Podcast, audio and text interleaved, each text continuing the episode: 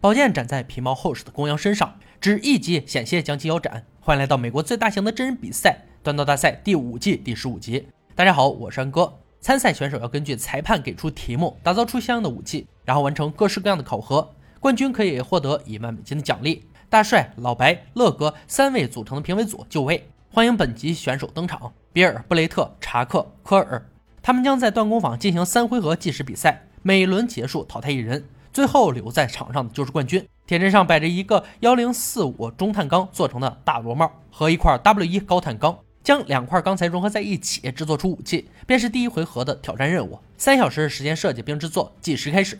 巨型螺帽如果加热过量，会把里面的碳烧出来，那样的话钢材就会变得比较脆弱。如何处理这个大家伙是个问题。查克计划切一块下来。把这块中的碳钢断接成刀刃上的刀尖，也就是刀身侧与刀柄之间的连接处，用乙炔喷灯进行切割，无疑是个好办法。科尔想到的是三枚钢，中碳钢折叠加上 W 一钢进行锻造，可以得到坚硬的刀刃和柔软刀背。布雷特与比尔选取的策略与科尔相同，三枚钢无疑是结合软硬钢最简洁的做法。科尔透露出要做露营刀来应付测试的想法，现在正在做水滴型刀尖。评委组有些看不清他的做法，所以纷纷拿出小型望远镜。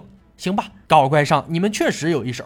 让人难以接受的是，科尔在往高碳钢刀身上放置软钢时，用力过猛，将刀的后侧敲碎了。时间过半，他感受到了深深的压力。布雷特的三枚钢也没有融合得很好，软硬钢之间有很明显的接缝，修复它需要焊剂和加温。好在有比尔这个热心刀匠，帮他把锻铁炉的温度调高，危机暂时解除。顺势看看比尔的工作，进度不快，但非常稳健。评委组一致好评。科尔不断的敲击，使刀背变得很薄。他果断拿掉软钢，启动备用计划，给刀身钻孔，放入螺帽制成铆钉。裁判对此表示无奈，倒是没违反规则，但绝对会破坏刀身结构。时间还剩三十分钟，查克第一位完成了热处理，淬火后刀子很直，看起来很好，但仔细检查后发现刀尖是软的，赶紧加热火炉再来一次。比尔紧跟着给刀淬火，不慌不忙给烧着的手套灭火后，他表示对结果非常满意。科尔第三个完成热处理。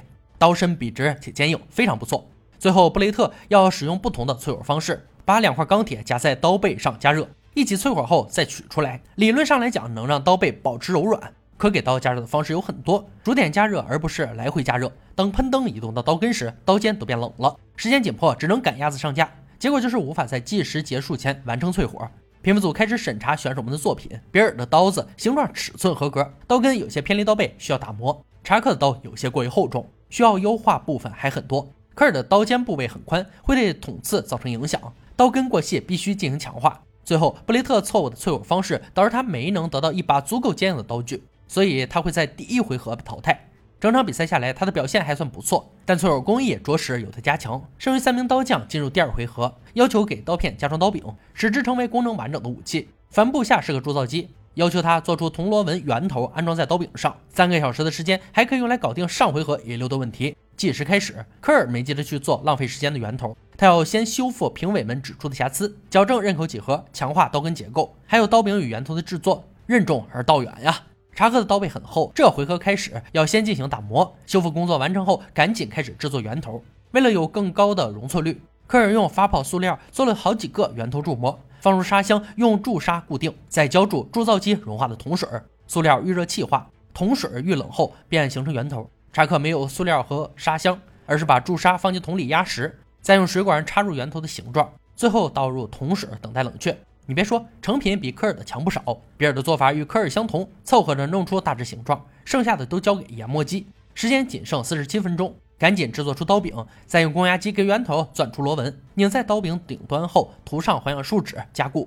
做法都一样，就看谁的技术更加娴熟了。十秒倒计时很快响起，是骡子是马，拉出来溜溜吧。这是断刀大赛首次的双强度测试。大帅先会把刀刃对准工业螺帽进行敲击，然后把刀尖对准钣金进行敲击。比尔先来，大帅手持棒槌，全力摧残完刀刃后，又立好刀尖捶打圆头。最后的结果是刀刃出现缺口，刀尖也被钣金崩掉。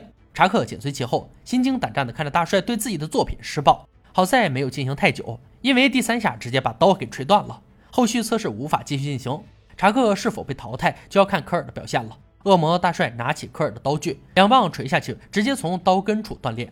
看来他对刀根进行的强化没起作用。那么结果显而易见，扛住三下的查克明显强于只扛住两下的科尔。第二回合被淘汰的选手是科尔。冷兵器，一看材料，二看结构，三看性能，三大项缺一不可。希望科尔能吸取教训。恭喜比尔与查克进入决赛。他们本回合要做的是重现一把历史上具有代表性的武器——铁器时代的武器——凯尔特人拟人剑。根据柄上的铜铸拟人像得名，双刃剑身，长度要介于二十二到二十三英寸之间，能够单手挥舞，有铜铸圆头护手和拟人剑柄。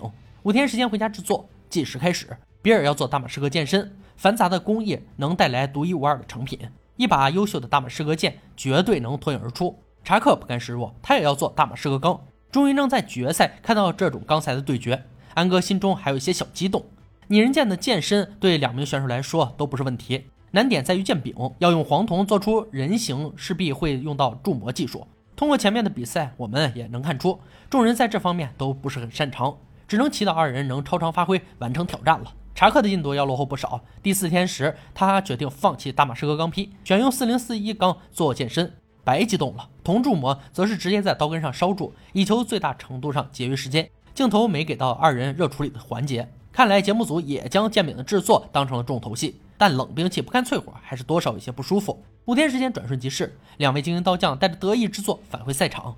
总共有三项测试等着他们：强度测试、锋利度测试以及杀戮测试。首先便是乐哥最喜欢的杀戮测试，测试目标换成了与凯尔特时代很搭的公羊。比尔的拟人剑先来，乐哥单手持剑，火力全开，仅两下就将公羊一分为二。看他的笑容就知道砍得有多爽，那就说明这把剑做的相当不错，剑柄抓握非常舒服，平衡感也很强。让他不舒服的是，剑刃过于锋利，还没砍过瘾就结束了。但没想到查克的剑更快，甚至都没给乐哥挥舞的机会，因为他太重了，不符合节目组要求的单手剑规格，并且剑柄也没有铸造出铜制的拟人护手和圆头。说难听点，他的剑连接受测试的资格都没有。很遗憾，没能看到更精彩的武器测试。不过，光看比尔在杀戮测试中的表现，拿下这个冠军头衔也无可厚非。让我们恭喜他。以上就是锻造大赛第五季第十五集的内容。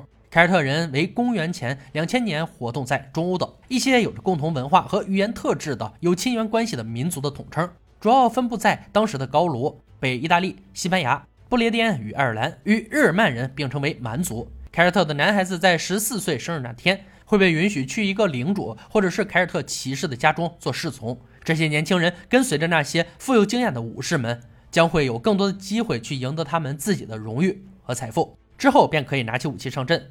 可谓实实在在的战斗型不足，同时也是欧洲最早学会制造和使用铁器和金质装饰品的民族。他们凭借着制作铁器战胜了尚处在青铜时代的部落。公元前七世纪，已在法国东部、中部各地定居。凯尔特人的双刃剑闻名于历史，也就是我们本集出现的拟人剑。这种剑的剑身宽，边缘薄，非常适合削砍。剑身的重量集中在前部，增强了杀伤力。握柄处增加了护手，用于在格斗时持剑的手不被敌人顺剑身滑下来的兵器剑刃所伤害。青铜制的双刃剑形成的收腰状，以减轻剑身的重量。剑身的三分之二处变宽，用于增加杀伤力。值得一提的是，鼎鼎有名的罗马长剑也是源于凯尔特剑哦。好了，今天解说到这里吧，我们下期再见。